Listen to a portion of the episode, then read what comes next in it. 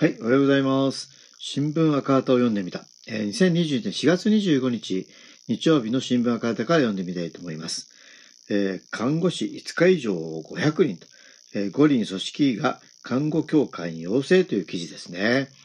えー本誌入手の文書の判明と、まあ、ちょっとどういう記事かということですが、東京五輪パラリンピック組織委員会が日本看護協会に対して、看護師約500人を大会医療スタッフとして動員するように要請したことが24日本誌が入手した組織委の文書から判明しました。新型コロナウイルスの感染拡大で地域医療に余裕がなくなっている中、五輪に看護師を大量に動員すれば医療現場の疲弊がさらに強まる恐れがあります。要請は今月えー9日付で出されたもの。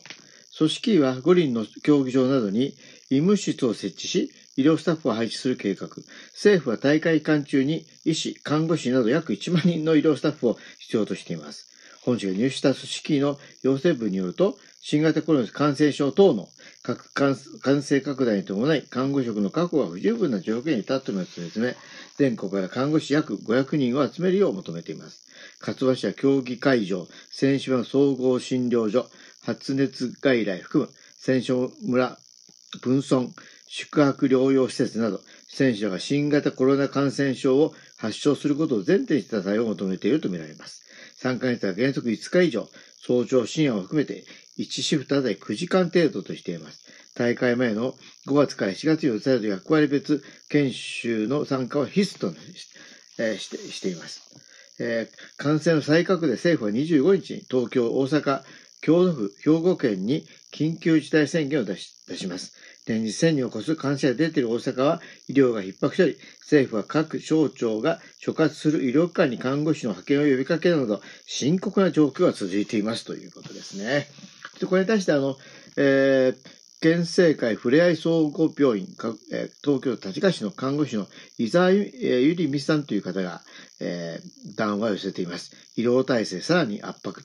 大阪では新型コロナウイルスの感染拡大で命が救えない状況に直面しています。看護協会は大阪に看護師を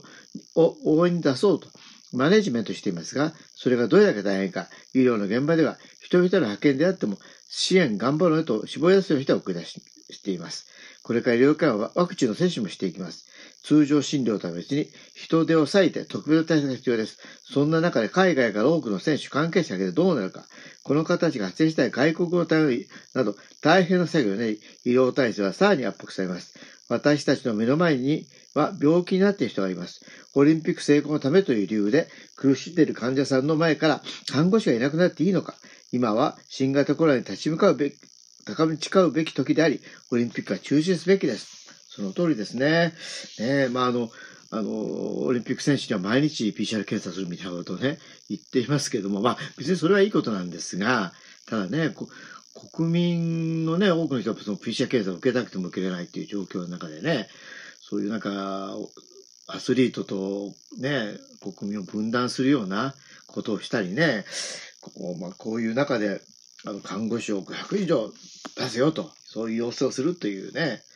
ま、当然、オリンピックあるのは必要なんでしょうけども、もうオリンピック中止ししてね、もう一度ここで立ち止まって考えるしかないですよね。もう、もうコロナに打ち勝った証っていうのはもちろん無理なわけっていうことはもう、あの、明らかなわけですから、ね、もう本当にオリンピックはやっぱり、まあ、